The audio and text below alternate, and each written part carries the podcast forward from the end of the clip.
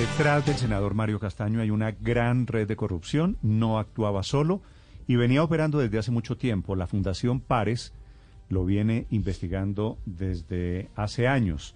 Finalmente la Fiscalía lo captura, lo viene investigando desde el año 2014, lo captura la Fiscalía por orden de la Corte Suprema de Justicia. Esteban Salazar ha sido un investigador de esta Fundación Pares que tiene la pista, que tiene los detalles de cómo operaba esta red de corrupción alrededor de Mario Castaño, integrante además reelegido en el Partido Liberal hace un par de meses. Señor Salazar, buenos días. Néstor, muy buenos días a toda la mesa de Blue Radio y a toda la audiencia. Gracias por la invitación. ¿Cómo operaba la red de Mario Castaño? Sabemos que un poco de clientelismo y un poco de comisiones en contratos públicos en licoreras y en el SENA y en bienestar familiar. ¿Qué fue lo que descubrió Pares? ¿Qué es el origen de esta investigación contra Castaño, señor Salazar? Néstor, aquí lo que se observa eh, es la crónica de una captura anunciada desde la Fundación Paz y Reconciliación. Desde 2014 hemos venido advirtiendo sobre los cuestionamientos que tiene el señor Mario Castaño por lo que ha sido la consolidación de una red propia que viene de, la gestión sobre los procesos eh, legislativos, incluso asociados al monopolio rentístico de licores destilados en Colombia. Él fue el promotor de esta ley en 2016 y a partir de eso, eh, incluso por su experiencia previa dentro de la Sociedad de Licores en, en Caldas, y montó toda una estructura dentro de la cual harían un aprovechamiento de las concesiones en varios departamentos como Caldas, Valle del Cauca y Chocó, eh, dentro de las cuales pedían unas comisiones del 10 al 15% para poder administrar eh, durante varios años, incluso décadas, eh, el monopolio de los licores dentro de estos departamentos. Según la Fiscalía, por el más reciente hecho fue por la triangulación que se habría dado entre la gobernación de Chocó, eh, la empresa de licores de Chocó, distribuidora de licores de Chocó y eh, el senador Mario Castaño y nueve personas que fueron capturadas el pasado 4 de marzo relacionadas con estos hechos. Esteban, habiendo metido las uñas este señor Castaño, este senador Castaño, en las licoreras de Caldas y de Chocó, ¿cómo operaban? ¿Cuáles eran los contratos? ¿Qué, qué se ganaban? Bueno, fundamentalmente dentro de lo que eh, se ha podido conocer por parte de la justicia y las investigaciones que se tenían, la empresa distribuidora del Pacífico Dispac, eh, cuyo director es Jorge Hernán Mesa, que fue ex candidato a la alcaldía de Manizales apoyado por el propio Castaño, en uno de los audios revelados se habla de 15 mil millones de pesos que se habrían obtenido como coimas para el senador y su equipo. Este contrato, eh, dentro de lo que se habría relacionado del, ejercicio de la coima dejaba esa ganancia de 15 mil a 20 mil millones por año durante 15 años. De las nueve personas relacionadas, eh, quien sería uno de los líderes de esta banda es Juan Carlos Martínez, quien se encuentra en este momento buscado por las autoridades para oficializar su captura. Juan Carlos Martínez era asesor del equipo de Mario Castaño. También dentro de estas personas capturadas se encuentran otras personas relacionadas como la señorita Daniela Ospina, quien eh, a pesar de que Mario Castaño ha negado varias veces su relación, tienen por parte de la policía judicial fotos donde habrían tenido una relación incluso sentimental. Hay otras personas vinculadas como el señor Wilmar Herrera, exalcalde de Norcasia de 2016 a 2019, quien es también uno de los políticos cercanos al senador Castaño y se habría encargado de relaciones políticas eh, con algunas de las personas dentro de las gobernaciones para triangular estos eh, casos de corrupción. De hecho, su esposa, Yarledi Erlosa, había trabajado en la UTL de Mario Castaño. Así con varios nombres, varios de los nueve nombres que se relacionan por parte de la Fiscalía.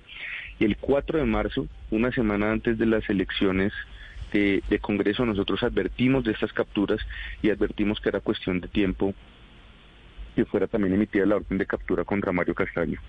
Sí, Esteban, si una persona quería utilizar los servicios criminales de esta red aparentemente liderada por el senador Mario Castaño para conseguir un puesto en alguna entidad del Estado o para ganar un contrato, ¿cómo cómo debía operar o, o, cómo funcionaba. Si esa persona quería utilizar esos servicios, a quién acudía y cuál era el rol del senador Castaño directamente, porque tenía gente eh, en todas partes distribuida, pero cuál era el rol de él y cómo era que funcionaba el tema. Bueno, según los audios, hay dos personas que se señalan como lobistas. El señor Juan Carlos Martínez, que ya les mencionaba, eh, quien como asesor lo que hacía era triangular por parte de las personas interesadas las administraciones de las gobernaciones o las empresas dentro de las cuales se hacía la gestión y eh, lo que se buscaba por medio de Mario Castaño, quien tenía relaciones con varias de estas entidades, era poder formalizar parte de los contratos. La otra persona relacionada que incluso también ha negado eh, su, su, vínculo, Mario Castaño, es la señora Lorena Cañón, quien trabajó para él e incluso aparece relacionada dentro de un proyecto llamado Sacúdete, que es el proyecto que está a cargo de la primera dama de la nación. Eh, lo que se hacía era que se buscaba a estos personajes para cada una de las entidades, sea el SENA, sea el ICBF, sea la gobernación, sea la empresa contratista, y a partir de estos personajes se contactaba al senador para poder empezar a hacer la gestión directamente con las personas encargadas de las entidades para acceder a estos contratos, según lo que establece la Fiscalía. Por eso aparece también como líder de lo que sería un delito llamado concierto para delinquir, dentro del cual se cometerían estas acciones por parte de las nueve personas involucradas y capturadas hasta el momento, junto con el senador Mario Castaño. Pero ¿qué era lo que se buscaba concretamente? Es decir, a ver, 15 mil millones de pesos en coimas para el senador y su equipo, pero ¿para qué? Para que, por ejemplo, y le pregunto a ver si logro entender la película, solamente en Caldas se pudiera vender aguardiente cristal o ron viejo de Caldas y no pudiera entrar ni ron de aguardiente de otras partes del país, como aguardiente antioqueño, taparroja, blanco del valle. ¿Era para eso? ¿Para mantener el monopolio o para qué? No, era para pactar sencillamente la concesión con la empresa distribuidora de licores. Eh, recordemos que la administración de estas empresas a nivel departamental tiene como objetivo la operación de los contratos durante una determinada cantidad de tiempo. Entonces lo que se hacía era que se ponía la administración de la persona, de la empresa, durante el tiempo que se hubiera pactado. En este caso, eh, recordemos, qué pena, la empresa distribuidora del Pacífico, DISPAC, el director es Jorge Hernán Mesa, que es, fue candidato a la alcaldía de Manizales apoyado por Mario Castaño. Eh, esta persona lo que hacía era que se pactaba el negocio para la administración de la concesión durante el tiempo, pues que en este caso fueron 15 años, para que la empresa se encargara de la administración y distribución de licores eh, dentro del departamento. Eh, pues el proceso que está en este momento es por el de en la gobernación del Chocó. Esteban, pero déjeme insistirle en el rol del senador Mario Castaño, porque si bien es cierto hay nueve personas, eh, ese número de personas alrededor de esta empresa criminal, lo que se sabe por parte de la Fiscalía es que él era el gran gerente de esa empresa dedicada a, quedarse con el 10% a cambio de contratos. Pero ¿cómo era eh, eh, la, la parte inicial? ¿Quién llamaba? ¿Cómo se hacían los contactos? ¿Cuál era el rol específico del senador Castaño? Bueno, pues de acuerdo con la información que eh, se ha establecido hasta el momento y lo que nosotros hemos podido eh, recopilar, lo que hacía para el caso justamente del Chocó era que Juan Carlos Martínez, dentro del eh, proceso, hacía el contacto con la empresa, hacía el contacto con la gobernación y quien materializaba el negocio era Mario Castaño. Dentro de las conversaciones que fueron interceptadas, eh, se sabía que quien terminaba operando el negocio, quien terminaba pues concretando el negocio, era Mario Castaño, quien se iba y se reunía con estas personas que eran los directivos eh, de las empresas y con las personas encargadas de la gobernación y después de que él terminaba de concretar el negocio era cuando se daban las coimas.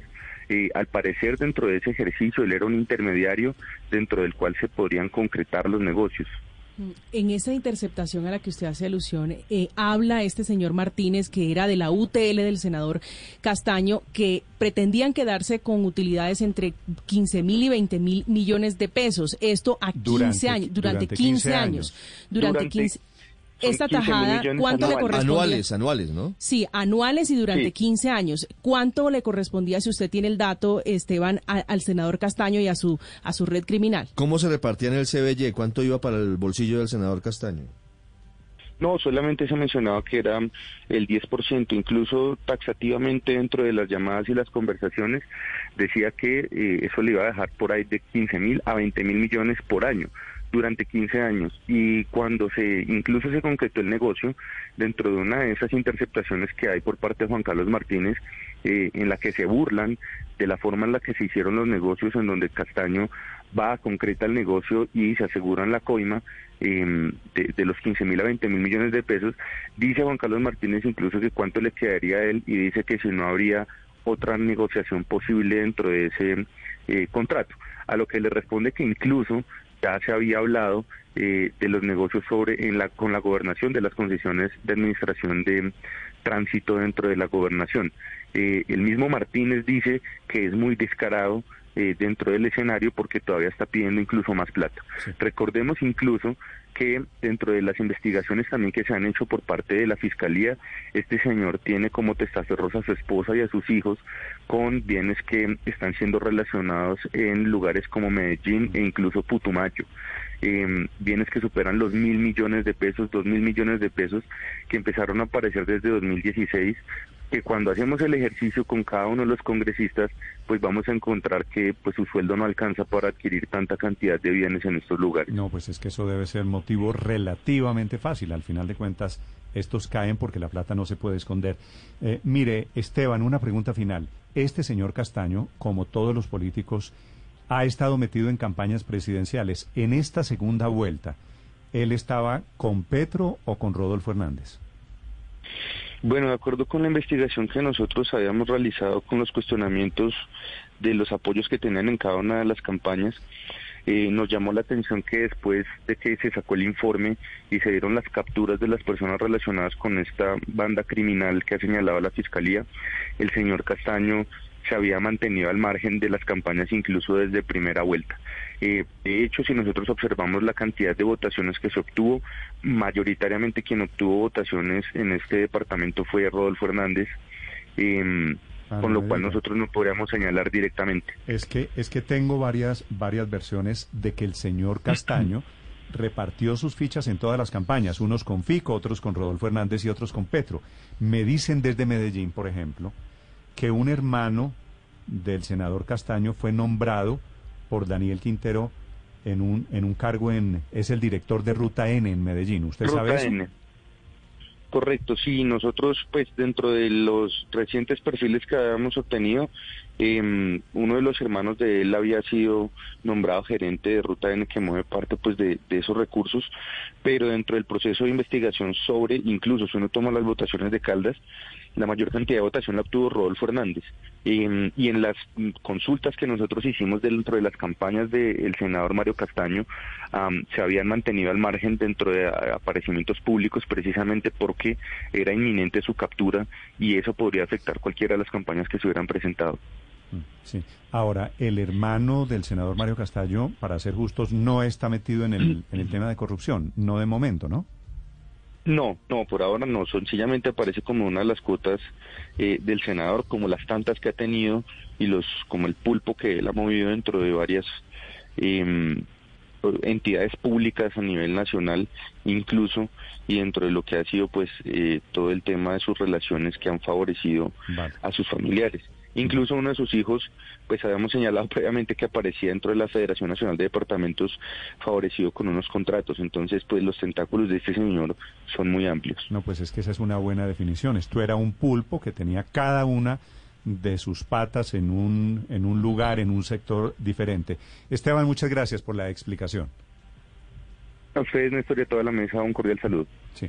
Eh, Héctor, sobre la identificación sobre la afiliación política del senador Castallo, tengo aquí varias, varias interpretaciones diferentes. Que estuvo con Fico Gutiérrez, ¿no?